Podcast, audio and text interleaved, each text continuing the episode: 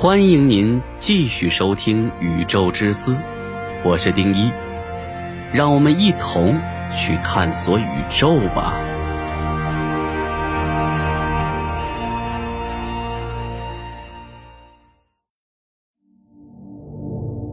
埃尔温·薛定谔是量子力学的奠基人之一，他构建了这个假想实验，是用来讽刺以波尔为首的哥本哈根学派对于量子状态的解释。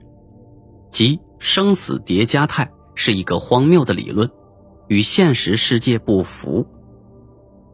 如果你仔细看，你会发现，争论还存在着另外一个核心，并非是电子的状态是否存在叠加态，而是打开箱子之前什么样和打开箱子之后什么样。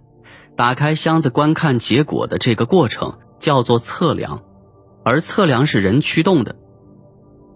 薛定谔为什么要用猫？是因为猫不具有人类的意识，所以实验中的猫不会因为自我意识驱动改变实验的结果。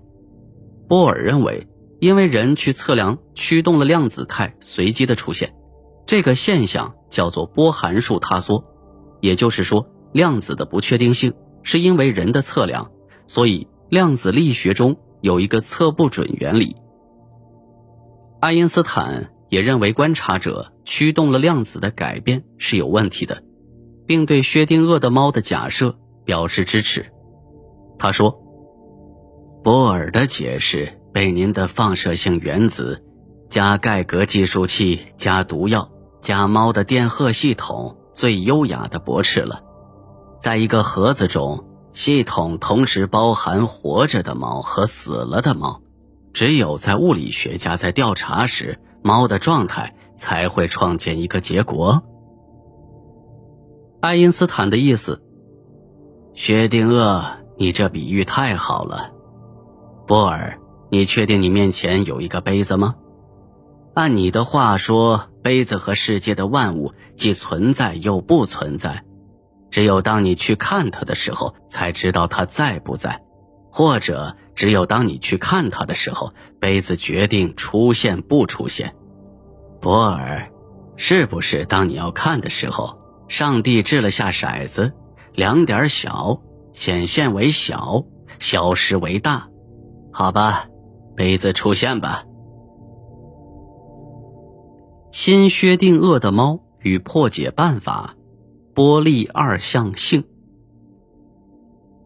不确定性原理的出现，使这只猫出现了，也导致了量子力学跟自由意识产生了关系。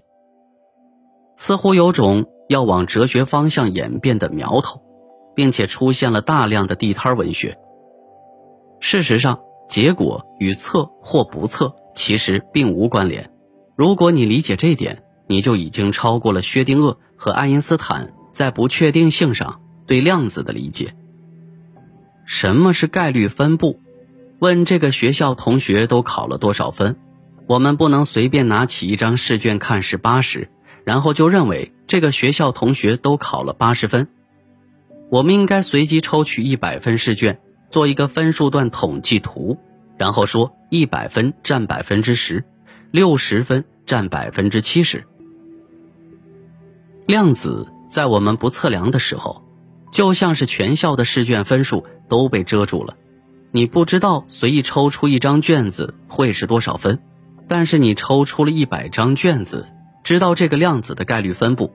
下次再抽取的时候，你知道有百分之十的概率会抽到一百分，百分之七十的概率会抽到六十分。但是你抽与不抽，并不会影响学校考生考试的结果。学校分数和量子唯一的不同点是。学校是很多学生考试的结果，而量子是一个人考试的结果，或者说一个粒子的结果。这就是著名的波粒二象性，听明白了吗？波粒二象性，我们一开始说啊，电子如同一朵云，就像全校的试卷分数，测量时它是一个电子。这就像我们抽出了一张试卷的分数，但是你能说这个粒子就考八十分吗？不能。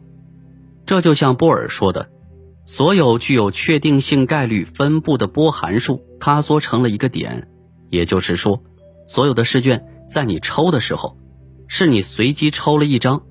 为什么一个电子会形成一朵云，同时在概率分布的任意位置？为什么一个学校里只有一个学生，却考出了全校不同的分数？只是因为它是波，它具有波动性。如果你还无法理解，你就记住这个比喻：粒子就像是孙悟空，拔了身上的毛，变出了很多分身，同时出现在不同的地方。形成一个悟空军队向前波动前进，和妖怪大军干架。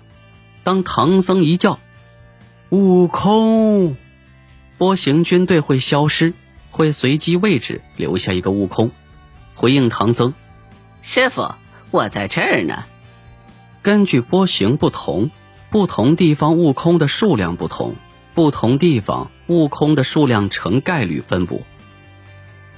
带着对波粒二象性的理解，再回过头看猫，问：在没打开箱子之前，猫是什么状态？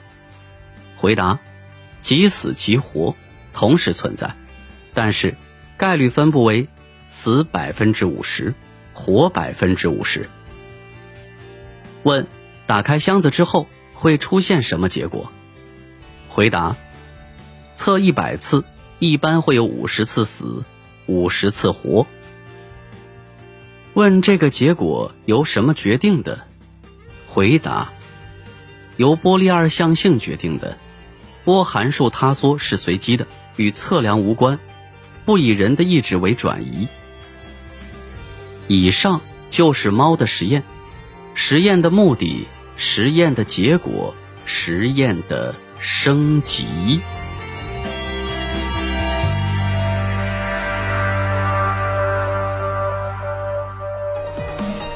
好了，以上就是本期的宇宙之思节目，我是丁一，喜欢的话点击订阅不迷路。